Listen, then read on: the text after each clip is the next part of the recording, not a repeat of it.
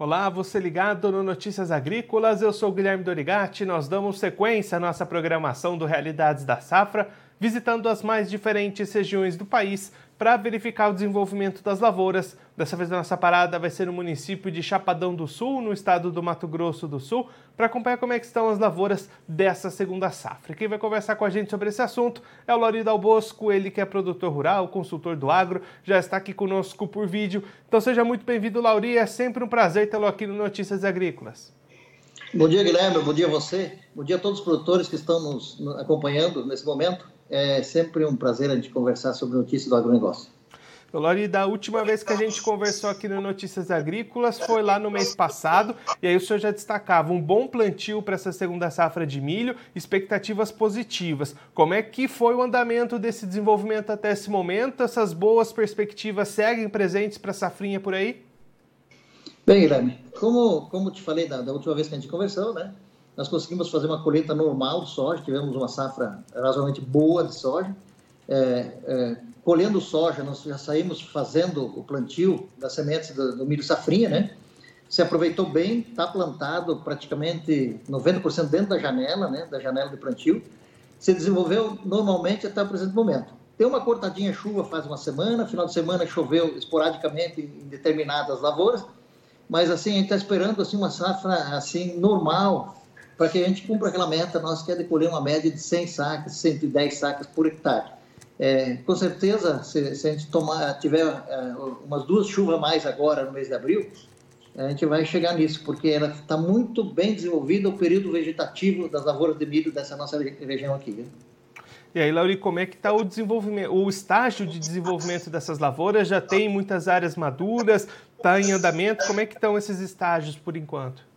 Ah, como foi, plantado começo de fevereiro, é, isso não está nos 120 dias, então é, assim, vai ser mais lá para para final de maio e começo de junho, começam a aparecer, assim começa a ter. Mas nós estamos num, num período agora que uns 30, 20 a 30% do milho plantado está em fase de milho verde, né?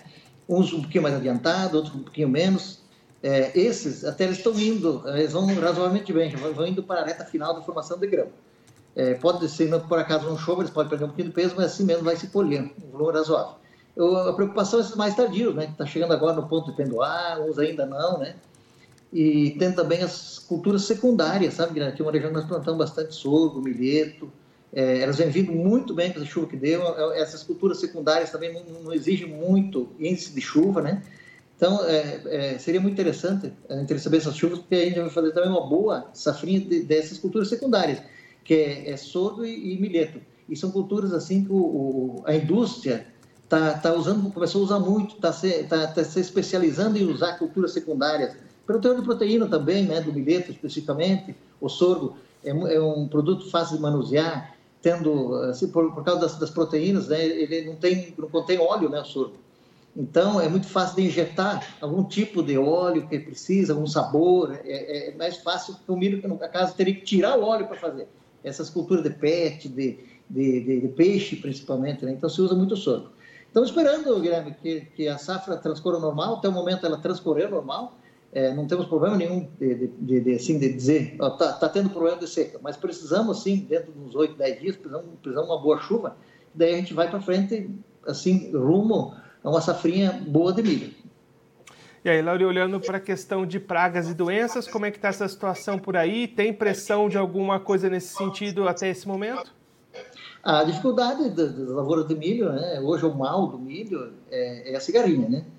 Ah, mas nós temos uma fundação aqui, né? a gente faz um trabalho muito atuante, em grupo, nós temos grandes pesquisadores que nos ajudam também, está fazendo o combate. Mas a dificuldade, Guilherme, combater é, a cigarinha é bastante difícil, porque ela, ela, ela, ela vai atingir o milho num período mais alto, quando ele está alto. E como é que você entra nisso? E ela tem, um, um, tem uma peculiaridade que ela esconde embaixo da folha, sabe?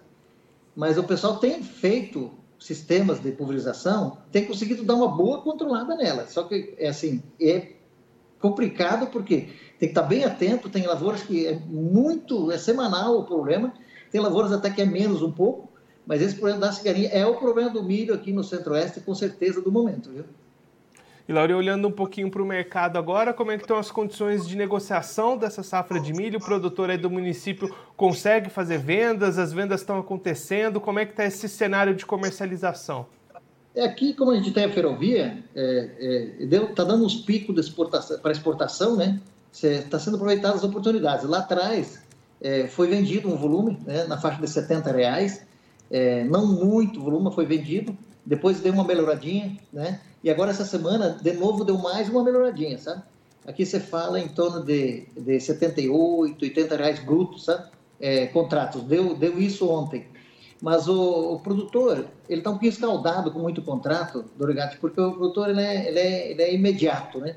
E o ano passado foi muito difícil, né? Foi muito difícil porque uh, você imaginou uma pessoa que fez um contrato de, de, de, de, milho, sorgo, por exemplo, o sorgo foi pior ainda que a geada liquidou, dizimou o sorgo. E tem um compromisso com a indústria lá na frente, né? A indústria está contando com esse produto e a pessoa não colheu, o produtor não colheu. Acabou dando isso, acabou dando, dando achalte, né? E esse achalte é doído para o produtor. Tem gente que fez achalte, jogou para esse ano, a dívida ainda. Então, o produtor está um pouquinho cauteloso, não está não tá sendo feito o volume de contratos que estava sendo feito. É, com certeza, bem menos. Mas está saindo alguma coisa de contrato, até porque esses volumes, esses preços de 80, se a gente tiver uma safra normal de milho, não é um preço tão ruim assim, porque a gente sabe como é que funciona o milho. É, milho, quando dá uma oferta, uma oferta normal, ele acaba achatando um pouco. Embora a exportação tenha sido um balizador de preço para as indústrias do mercado interno também, né? Então, possivelmente, a gente, assim, fazendo uma safra boa, também não vai ser o pior dos anos. Essa safrinha ainda a gente plantou com custo um pouquinho mais em conta, né? Agora vai começar, a partir do soja, mudar totalmente esses custos, né, Guilherme? Então, aí nós temos que torcer, assim, fazer uma safrinha razoavelmente boa para a gente não gastar alguma coisinha da safrinha e continuar podendo fazer um bom plantio do soja depois e se organizar também para a safrinha do ano que vem, né? E aí, Lauri, justamente avançando nessa preparação para a próxima temporada, como é que está nesse momento o planejamento, a preparação do produtor para esse próximo ciclo 22-23 da soja com custos tão elevados? É, o produtor, na verdade, está bastante assustado, né? Porque você, você quer, Dorigato, pensar com mais calma, de 3 mil, 3.500 reais, um cloreto pra, pra, dobrou o preço do cloreto, né? Então, estou falando hoje em 6.500, 7 mil. Então, o que está acontecendo? O produtor se assusta um pouco. É, Para quem planta terra própria, é, é, é, ele tem na cabeça que isso já aconteceu várias vezes é, é, e vai acontecer novamente um dia. Então, ele é, o dólar, é o jogo, sabe? o dólar estava estava 5,60, o cloreto estava 5 mil reais. O dólar está tá, tá 5, tá o cloreto está tá 7. Então, essas coisas assim, para o produtor é difícil, ele vai travando. Uma fatia do povo já comprou adubo com medo de ter esse problema de falta, que vem falando e tal. Inclusive já está chegando adubo por aqui.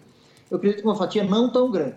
As empresas, é, aqui tem umas trades grandes que fazem também a troca de produto e soja. É, aparentemente elas também estão um pouquinho prevenidas, já com o adubo, principalmente, que é o produto mais caro né, para fazer uma lavoura. E os químicos aumentou em torno de 25%, 30%.